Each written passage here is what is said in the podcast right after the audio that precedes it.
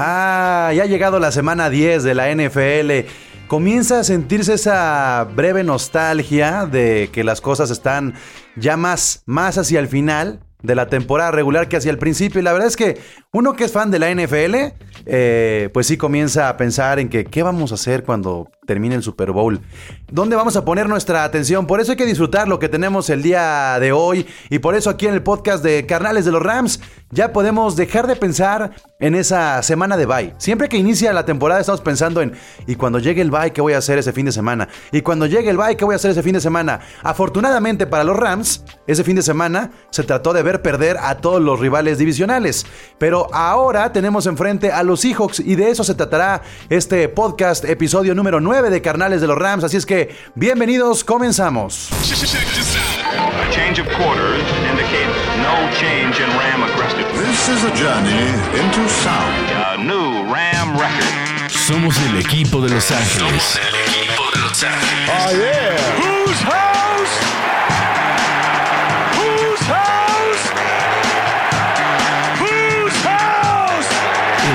De Inglewood. Gol de Campo presenta Carnales de los Rams. El podcast de los carneros. Mi nombre es Pablo González y tengo que presentar a mi Ramily como lo hago cada que hay un episodio de Carnales de los Rams. Miguel Candia, ¿cómo estás? ¿Cómo estás, Miguel? Muy bien, Pablo, gracias. ¿Y tú? Bien, pues ya este, escuchabas en la introducción, ¿no? Como que ya quitamos ese asterisco de inicio de, de temporada que decimos, bueno, ¿cuándo nos toca el bye? Pero ahora, después del bye, tenemos a, creo, el rival más complicado de la división. No sé si, si estés de acuerdo conmigo. Completamente. Digo, en un principio, pues pensábamos que el rival más complicado iban a ser los 49, pero ahorita el rival a vencer son las águilas, los halcones marinos de Seattle. Este, sí, y, y- creo que nos hicieron favor, ¿no? Los, los rivales que tuvieron, que tuvieron en, enfrente la semana pasada, en la semana 9. Anímicamente, en la división, los Rams deberían de, de tomar una ventaja importante. Pero, fíjate, antes de hablar de, de los Seahawks, me gustaría responder la pregunta, ¿por qué perdimos con los Delfines? Uy. Eh, percepción personal, creo que tanto viaje ya está cobrando factura. El clima en Miami no fue el mejor, eh, había una humedad increíble y pues la ofensiva se cansó. Y eso hablando nada más de los Rams. También tenemos que aceptar que los Delfines jugaron, pero bueno, la defensa de los Delfines jugó por nota, ¿no? Entonces, un poco de las dos cosas nos da como resultado Pero mira, mencionas, mencionas lo del clima y nadie ha mencionado después de la derrota. Se mencionó durante la transmisión. Yo no sabía que pasaba eso en el, en el estadio de, de Hard Rock de, de Miami. La banca de Miami estaba a una temperatura y la banca de los Rams estaba a una temperatura con una diferencia importantísima en los grados centígrados. O sea, y, te estoy hablando que, que pasaban los dos termómetros de las bancas. No sé si eran 10, 12 grados centígrados la diferencia entre uno y otro. Ya conforme fue avanzando el partido, entonces el sol se fue ocultando y les tocó la sombrita a los Rams. Pero durante los primeros dos cuartos tuvieron esta terrible banca con los ventiladores de espaldas, ellos sudando en la banca y los delfines muy frescos. Yo no me había dado cuenta eso del estadio de Miami. No, pero fíjate que eso pasa en, en casi todos los estadios abiertos, ¿no? Em, alguna vez me tocó estar en el estadio de San Diego, en el Qualcomm Stadium, y, eh, también como visitante, y era lo mismo, el sol de frente. A los que han ido al Memorial Coliseum, que son de... Pero cuando juegas a las, hermanos. a las 12 de, de nuestro horario es más pesadito que si jugaras a las 3. No, el, el problema, ¿sabes qué? Deja tú de las 12 o de las 3, la humedad que había ese día. Se les complicó bastante, creo yo. Y a eso súmale que es el equipo creo que más ha viajado. Pues ya, ya estaban Ujú, sí, sí, cansados, sí. ¿no? A ver, entonces, eh, digo, no hay que buscar pretextos. Se, se perdió No, no, gacho, se perdió gacho. Se perdió y feo. El otro factor fue esta sorpresiva ausencia de, de Ramsey. O sea, ¿por qué de repente sigo sin saber yo qué tenía Ramsey? ¿Sabes qué tenía? ¿Por qué no jugó ese partido? No, simplemente eh, estaba indispuesto. Eh, no hay, no, no estuvo en protocolo de COVID ni nada. Parece ser que va a jugar este domingo. No sabemos qué pasó. O sea, Esperemos ¿ya que se no le botó la canica o qué? Esperemos que no, porque creo que todos pensamos lo mismo al principio, ¿no? O sea, firmó y duró dos semanas después de la firma el Ramsey que queríamos. No puede ser. No, puede ser. Fatal. Este, digo, eh, son, son dos factores importantes, creo yo, el clima y Ramsey. ¿Por qué eh, hago el apunte de estos dos factores? Porque son cosas con las que no contábamos. Sin embargo, la- el gran déficit de la ofensiva fue lo que provocó que se perdiera ese partido. Los puntos provocados eh, desde la ofensiva hacia la defensiva de Miami nos terminó enterrando. ¿Qué hacer, Candia, contra los Seahawks para que no te vuelva a pasar lo que sí te pasó con los Delfines? Primero que nada, neutralizar a Russell Wilson. Eso es lo primero que se tiene que hacer. Claro, Russell Wilson y Tua Tagovailoa son un mundo de diferencia, pero eso es lo primero. Lo segundo, reforzar la línea ofensiva, darle un poquito más de tiempo a Goff y también convertir Correr más las- el balón, correr más el balón. Eh, yo ahí todavía tengo mi. No quiero defender a Sean McVay, pero todavía tengo mi forma de pensar de que tenemos a los mejores, de los mejores receptores de la liga. Sí, pero, pero, o sea, a final de cuentas, durante la temporada, o sea, no porque tengas a los mejores receptores, tienes que demeritar el gran comité que tienes de corredores que te ha funcionado en la temporada. Sí, sí, sí, hay que explotar un poquito más a Darrell Henderson, hay que explotar un poquito más a Malcolm Brown y pues empezar a ver si K-Makers da de sí, ¿no? Ok, entonces, eh, digamos que, que- que los Rams tienen que ajustar muchísimo en la ofensiva. La defensiva tiene que jugar como ha jugado. Eh, como le ha jugado generalmente también a los Seahawks. O sea, neta es que Russell Wilson sí tiene que temer un poco más. No es cualquier partido. Siempre que tiene Aaron Donald enfrente, vemos los, los, los números de Wilson no son tan buenos. Y los últimos dos juegos de Russell Wilson tampoco han sido tan buenos en entregas de balón. Creo que también eso lo tenemos que visualizar. Es la peor, la peor este, defensiva de la liga, Candia. O sea, eso es un Sí. hecho.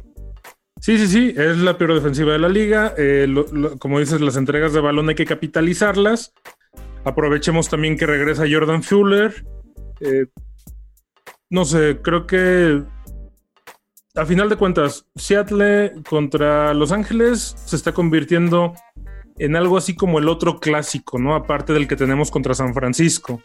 Entonces, Russell Wilson se achica cuando está enfrente de Aaron Donald, la defensiva de Rams se crece cuando está enfrente de, de la ofensiva de Seattle. Creo que sí le podemos dar un final satisfactorio. Y Por no DK, decir que final feliz. y DK Metcalf, ¿cómo hay que parar ese tractorcito? Yo creo que también este, algo que no ha pasado en los últimos años en los enfrentamientos entre los Seahawks y los Rams es que Russell Wilson tuviera una conexión tan brutal con uno de sus receptores y que el receptor fuera tan dominante como lo es Metcalf. O sea, ¿quién y cómo cubrir a un eh, receptor que tiene tanto cuerpo, que tiene tanta velocidad? Y, y- creo aquí no estés de acuerdo conmigo que lo ideal sería que no reciba el balón. Es decir, el manotazo o la intercepción. Porque si lo tiene Metcalf, yo no veo un jugador profundo que nos pueda eh, ayudar con esas corridas que de repente tiene. Y sí tendría que tener una doble cobertura. Sí, tendría que. eh, bueno, ahí sí va a ser mucho trabajo los corners, empezando por eh, Jalen Ramsey. Eh, también hay que, no hay que descuidar a Tyler Lockett, ¿no? Que de repente hace cada jugadón impresionante. Y aunque podemos descansar un poquito de lo que dices de tener los profundos como Jordan Fuller de regreso, eh, Taylor Rapp no termina de convencer, pero Jugó mejor, ¿eh? Está, está creciendo a paso un poquito más lento de lo que quisiéramos, pero está creciendo. Yo creo que sí hay forma de detener a Metcalf. Pero ahí voy a, di- a diferir de ti. Yo no diría que, vaya por- que vayan por la intercepción o por el manotazo.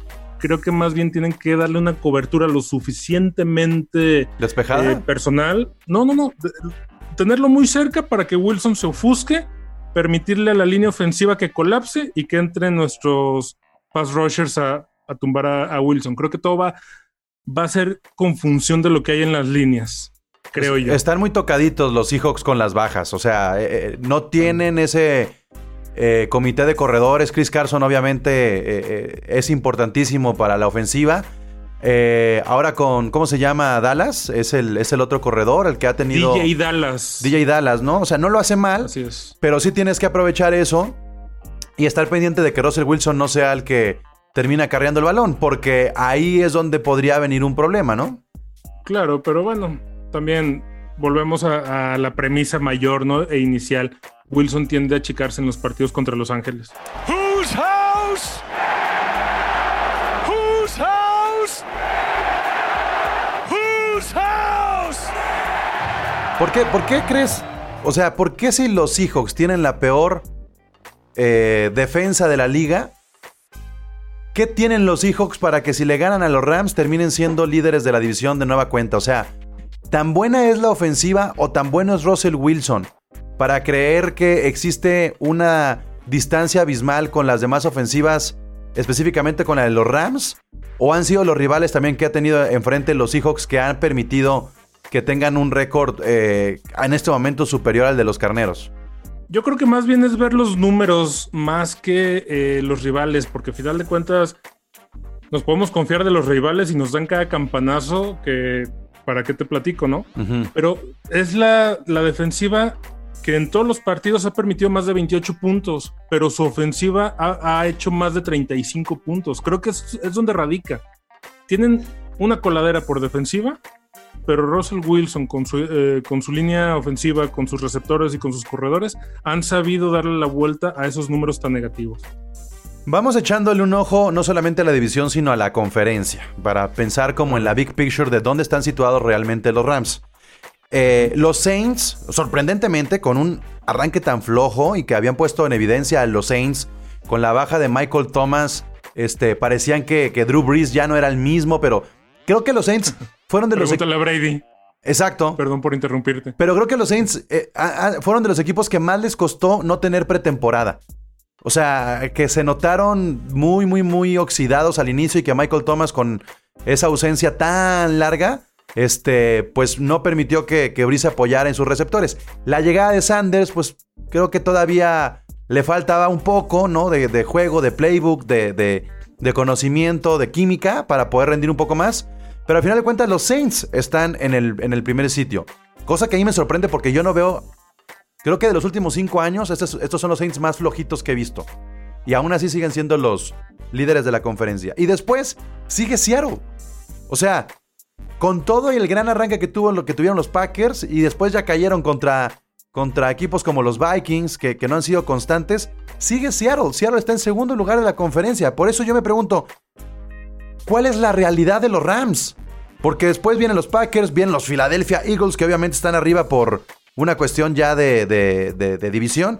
Pero luego viene Tampa Bay, viene Arizona y luego vendrían los Rams.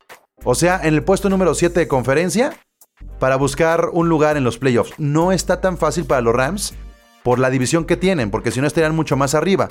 Pero, pero, pero, ¿cuál es la realidad entonces de los Rams dentro de la conferencia nacional? La realidad de los Rams es que, como tú dices, eh, yo estoy viendo un, un standing un poquito diferente al tuyo, pero sí, de todos modos, en lo que sí coincidimos es que los Rams están en séptimo lugar con los criterios de... ¿Qué, qué standings? eh, a ver, pero ¿cuál estás viendo tú? Es que yo estoy viendo en nfl.com. Pues yo también. Con los, con los tie-breaking, Seattle aparece en primer lugar, Green Bay en segundo, Santos en tercero, Tampa en cuarto, Cardenales en quinto. Ya me, ya me- me faltó un número, pero bueno. Y Rams en sexto. Ok. ¿Sí? No, mira, yo también lo estoy viendo en la NFL. cos- Está, está raro. Sí, debe de ser este lo- lo- los nuevos criterios de, de desempate. Bueno, pero, pero en 5-3 estás empatado solamente con Arizona. De ahí en más tiene que y ver. con Chicago. Bueno, Chicago tiene 5-4 porque ya todavía no descansa. Exacto. Sí. Eh, mira, no. No sé cómo esté la, la realidad del resto de la conferencia. Lo que sí es que te digo, al día de hoy, si fueran los playoffs eh, la próxima semana, de la división donde están los Rams, entrarían tres equipos. O sea, eso creo que ya te habla de qué tan competida está la división. ¿no? Y, y- y Es San el- Francisco es el está a un, a un juego de meterse. O sea, no está, Exactamente. no está rezagado. No está- sí, no, no es gigantes o vaqueros. Exacto, exacto.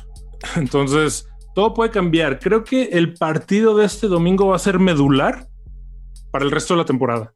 Tanto, y yo digo mucho y yo sé porque me dijeron el otro día que en este podcast hablo mucho de esto, pero moralmente aunque no, le, no lo crean, moralmente la victoria este domingo va a ser la diferencia en el estado anímico del equipo para el resto de los partidos. Si, si no hubiéramos tenido el bye esta semana después de jugar ese partido contra Miami, hubiéramos vuelto a perder. Fácil. O sea, anímica- anímicamente no, no te recuperabas tan fácil de esa derrota tan ridícula con Miami. O sea, sí, ay, güey, la defensa de Miami chingoncísima. Estás, está debutando Tua, o sea, y, y fue un muy mal partido del coreback, muy, muy mal partido. Fue más tu des- Sí. desatención ofensiva. O sea, no, no, no puedo creer que hayan sido además dos posesiones la, la diferencia. Pero bueno, vino el bye. Creo que la semana 9, generalmente, o sea, yo sí lo veo como que la semana 9 es la mejor semana para tener un bye. Justo a la Sí. mitad, justo a la mitad, ni al principio ni al final. No te rompe un ritmo y te da el tiempo suficiente para entrar otra vez en ritmo. Y al final de cuentas, si ya pasó la mitad de la temporada y volteas a ver a la tabla, dices, estamos en playoffs, tenemos que seguir trabajando igual. Pero después de Seattle viene una seguidilla de partidos bien complicados. Vas a tener que visitar a los Buccaneers, al equipo de Tom Brady, ya con un Antonio Brown más hecho con el equipo, o sea, con un poquito más de... Sí, más formado. Exacto. Luego te vas a, a- a recibir Pero, a San perdón, Francisco. paréntesis ahí, paréntesis ahí. Dame un segundito. Date. Vuelvo, vuelvo a algo que, que ya vimos que sí pasa con Jalen Ramsey y es lo que queríamos, ¿no? Como pasó con su excuñado. Ujú. Ramsey se toma personal las cosas de afuera de la cancha y las lleva a la cancha. Y Ramsey trae un pique bien, bien guardado con Antonio Brown. Entonces, ese partido va a estar muy interesante por lo Pero que pasar ahí. pondrías a Ramsey con Antonio Brown, ¿no lo pondrías a lo mejor con Evans?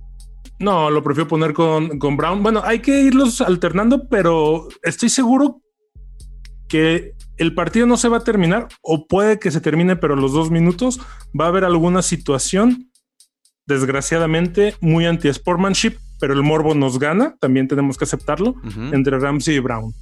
Yo creo que de los próximos cuatro juegos, eh, que, es, que es Seattle, Tampa, San Francisco y Arizona, el más complicado es el de Tampa. Y eso que no es divisional. Bueno, hay que ver cómo, cómo reacciona Tampa después de esta atropellada que le puso Drew Brees y su Eh, equipo. justo, justamente por eso, yo creo que e- este fin de semana vamos a ver un Tampa distinto.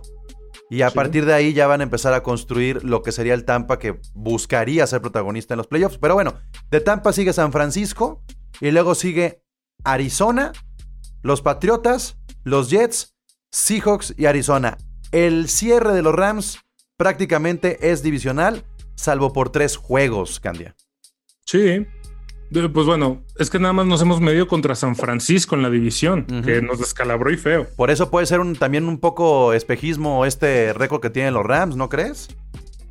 Ay, o sea, espejismo, ¿a qué te refieres? ¿A que vamos muy positivos para lo que debería ser? Sí, porque te enfrentaste a una división deshecha. O sea, honestamente, yo creo que si terminas con el récord divisional 3-3, no está mal. 4-2 estaría increíble. O sea, ¿tú crees que todavía falta perder un divisional Sí. o dos al menos? Sí, yo le doy todavía uno a Arizona o a, o a Seattle todavía. ¿Y el que sigue San Francisco sí lo ganamos? Lo tienes que ganar por las bajas, por el hospital que tiene San Francisco, porque además lo recibes. O sea, ahí ya tiene que haber un poquito más, ¿no? Ok. ¿Y el de este, el de este domingo, tú cómo lo sientes? ¿Cómo crees que pueda desenvolverse? Viene Seattle de una pérdida fea contra Buffalo. Algo que, bien, Rams también perdieron contra Josh Allen y compañía, pero perdimos con la cara en alto.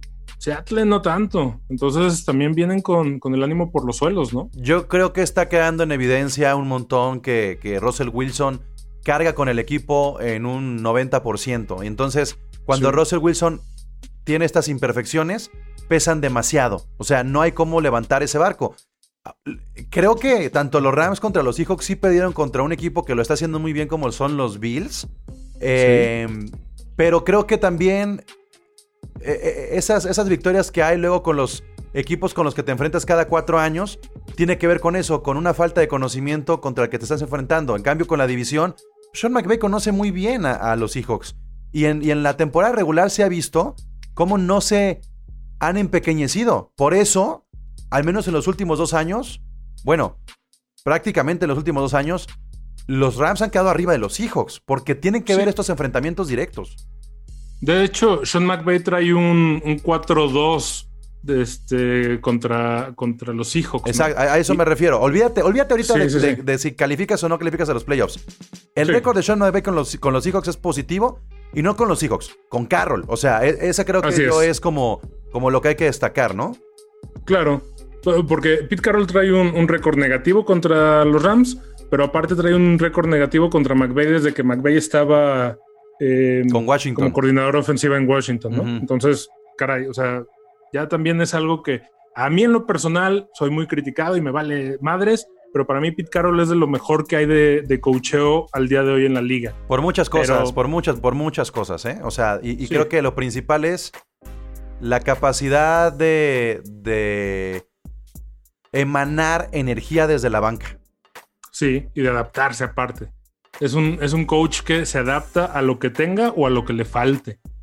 Y, y- y de los, las formas en las que se han corregido, digo, de los últimos dos episodios de Carnales de los Rams, hemos estado hablando mucho de qué tendría que ajustar Sean McVay.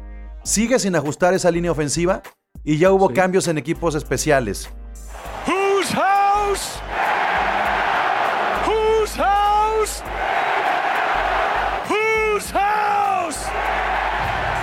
¿Qué, qué- qué mejorías has tenido en las últimas eh, dos semanas?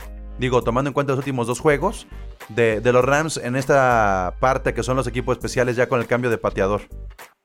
Pues bueno, Forward viene de, de perder, de fallar una, un gol de campo. Ajá.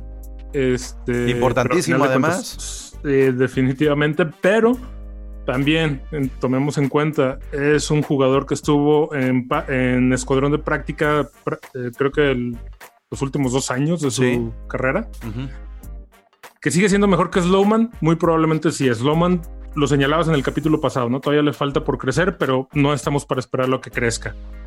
Forbat, bueno, tiene que mejorar, eh, sobre todo la línea de los equipos especiales tienen que mantener plantados a los defensivos. Porque si no, le van a seguir bloqueando patadas. Ok, y, y el caso de, de la ofensiva, sobre todo la línea, la línea ofensiva y la forma en la que protegen a Goff. Pues bueno, Whitworth sigue haciendo lo que puede, pero sigue teniendo muchos, muchos huecos. Sigue habiendo mucha falta de coordinación. Eh, Allen sigue haciendo falta. El punto ciego está costando mucho, ¿no? O sea, también creo que Sí. creo que cuando Goff este, da la espalda o que se pone como en esta posición de 180 grados y, y- Sí. y- y apunta hacia una de las bandas, es por donde, por donde le han atacado. Es decir, a Goff casi no le están llegando por el centro, le están llegando por los costados y muy, muy, muy de manera abierta, ¿no? Sí, y, eso es lo que está costando y bastante. Son capturas que al final terminan siendo también balones sueltos. Y terminan siendo capitalizadas en puntos. Es lo malo que, que pasa, ¿no? Que se dan en, los en el yardaje del equipo contrario. Pues ya para terminar, creo que después de una semana de bye tampoco podemos hacer mucho análisis de, de la actualidad de los Rams. Creo que tiene que ver más con una cuestión anímica. Qué importante es preparar un partido contra los Seahawks durante 15 días en lugar de hacerlo durante una semana. Creo que eso también le va a dar muchísima ventaja a, a Sean McVay. Este, sobre todo este juego. O sea, sobre todo este juego que representa estar en casa y, y ganar sí o sí. Eso, eso creo que es Mm. bien importante. Es que no hay de otra. O sea, también tenemos que poner las cosas sobre la mesa. Si el domingo no le ganamos a Seattle, yo creo que lo mejor va a ser empezar a pensar en el próximo año, Y la aunque duela. No, yo todavía, yo todavía no creo, ¿eh? Porque te queda otro Eh, juego contra Seattle. O sea, ahí nada más es sí. invertirlo. Sí, pero la, la, el- la situación anímica, yo insisto, si el domingo no nos ponemos arriba del líder divisional, va a estar bien, bien complicado lo que venga. Yo más bien diría, si te pones del líder divisional, no solamente estás pensando en los playoffs. Estás pensando en llegar a una final de conferencia o incluso un Super Bowl. Porque también Así estamos es. muy metidos en, ay, los Rams van a entrar a playoffs, se van a quedar fuera. Y no hemos pensado todavía en, bueno, ¿y hasta dónde van a llegar dentro de los playoffs? De, o sea, a mí me caga llegar a un comodín y ya, ¿sabes? Tampoco creo que se cumpla un objetivo de, bueno, pero entramos a playoffs. O sea, yo, no, no, no, eso yo- es muy mediocre. yo, yo creo que más bien tendríamos que estar pensando en una final de conferencia, ¿no? Si estamos viendo que, que los Seahawks están tan arriba, muy cercanos ahí junto con los Sa- Santos y junto con Green Bay, y le ganas a los Seahawks y te vas tú para, para esa posición, debe ser más ambicioso. ¿Cuánta podría ser la diferencia, el resultado, el margen el próximo domingo cuando se enfrenten a los Seahawks? ¿Cuánta es la diferencia que tiene que ver en ese marcador, Candia? ¿Cuánto debería de haber? Debería haber al menos dos anotaciones. ¿Cuánto va a haber? Yo creo que va a estar muy, muy cerrado y se va a definir por no más de tres puntos. Los Rams ganan si terminan con el balón. Así te la pongo. Así de cerrado lo veo yo. Si al final el balón es de la ofensiva de los Rams, Se acabó. el, y, digo, obviamente ganando, eh, el Ajá. partido sería los Rams. Si le cedes en un partido cerrado el último, el último drive a, a Russell Wilson, para como están las cosas, yo creo que sí se podría ir. Y ojalá que sea agresivo McVeigh, ¿no? Que cuando tengamos esas eh, cuarta y dos después de la yarda 50, sea jugarla, sea jugarla, sea buscar buscar este, anotaciones y no patadas, porque esas patadas me tienen muy nervioso, Candia. Sobre todo con el nuevo pateador hay que... O sea, desgraciadamente nos malacostumbramos a Greg Surlane, ¿no? Que patada de 60 yardas y, y entraba. Ahorita no. Ahorita sí tenemos que confiar más en, en tirarle los seis puntos en adelante. ¿Altas o bajas? ¿En cuánto está la línea? A ver, revisemos en este momento, a ver si alcanzo a meterme rápidamente, pero sería bueno ver si... Yo creo que va a ser este, un partido de muchos puntos por cómo están los Seahawks. Sí, por la, por la permisividad que tienen, ¿no? En, en la defensiva. Es más, yo veo tan aéreo el juego, fíjate, ¿eh? lo veo tan aéreo que estoy sentando a Lamar Jackson en mi fantasy y colocando a Jared Goff. Espero no arrepentirme. Yo, yo también espero no, que no te arrepientas ni arrepentirnos nosotros. Pero ya me pasó, ya me pasó que puse a Goff en un juego, ¿eh? A ver, este, así Mira, están las altas cosas. están 55.5. Sí, fácil, altas. Altas, ¿verdad? Fácil, facilísimo, altas. 55.5. Estoy revisando los demás juegos. Ajá. Solamente Bills contra Arizona tiene 56. Y de ahí en más, los demás están abajo, ¿eh? Sí. O sea, eh, para que vean nada más lo, lo espectacular. Y además, ve contra quién va Arizona. O sea, a ver, a- Bills, por favor, ¿no? Ya lo hicieron una vez, vuélvanlo a hacer. Eso Síganlo haciendo. Que, que- que- que agarren de cliente a la, a la a la división. No me importa que nos vayamos cuatro, este, con cuatro derrotas contra los Bills. Sí. Pero aparte, otra cosa también, ahorita que señalas eso de, de- de las altas y bajas, ¿ya viste la línea cómo está del spread? Está en 1.5 a favor de los Rams. Sí, pues es nada, pero está a favor. O sea, sí, claro. Entonces, yo creo. es que no puede que- ser, los Seahawks no pueden ser favoritos con esa, con esa defensa, Candia. O sea, yo sí creo, No, yo sí creo que, que solamente contra Jets, Patriotas, Giants, ¿sabes? pues o sí, sea, pero hay- sigue siendo un equipo sólido. Al final de cuentas, como dices, No, no un equipo. Russell Wilson carga el Russell 90%. Wilson. Sí, sí. exacto, Russell exacto. Wilson carga el 90% del equipo. Pero ese 90% es muchísimo. Bueno, pues que cargue con el 90 y que el 99 cargue con su 90. Exactamente. ¿No? Así de fácil y de sencillo. Pues Candia, pues muchas gracias. Espero que, que nos vaya bien contra los Seahawks. Espero que este episodio de Carnales de los Rams, perdón, este podcast de Carnales de los Rams, se alargue lo suficiente para que en febrero todavía estemos hablando de nuestros carneros. Imagínate nomás. Vamos Bueno. a cubrir el Super Bowl, ¿no? Ahí afuera de- de- del estadio de Tampa. Nos sea. vamos, nos vamos patrocinados por el ramen de Koji, ¿cómo no? Ah, con todo gusto. Bueno, pues ya está. Un abrazo, Candia. Fuerte abrazo, Pablo. Fuerte abrazo a toda la Ramily. Ustedes Y- también, ustedes también, Ramily, cuídense mucho, ya saben, este es un podcast presentado por Gol de Campo. Pueden visitar www.goldecampo.com.mx y nosotros, como siempre, nos despedimos así. Whose house? Rams house. A change of quarters indicates no change in Ram aggressiveness. This is a journey into sound. A new Ram record. Somos el equipo de Los Ángeles. Oh yeah! Whose house? Whose house? Whose house? El Mob Squad de Inglewood. Gol de Campo presenta Carnales de los Rams. El podcast de los carneros.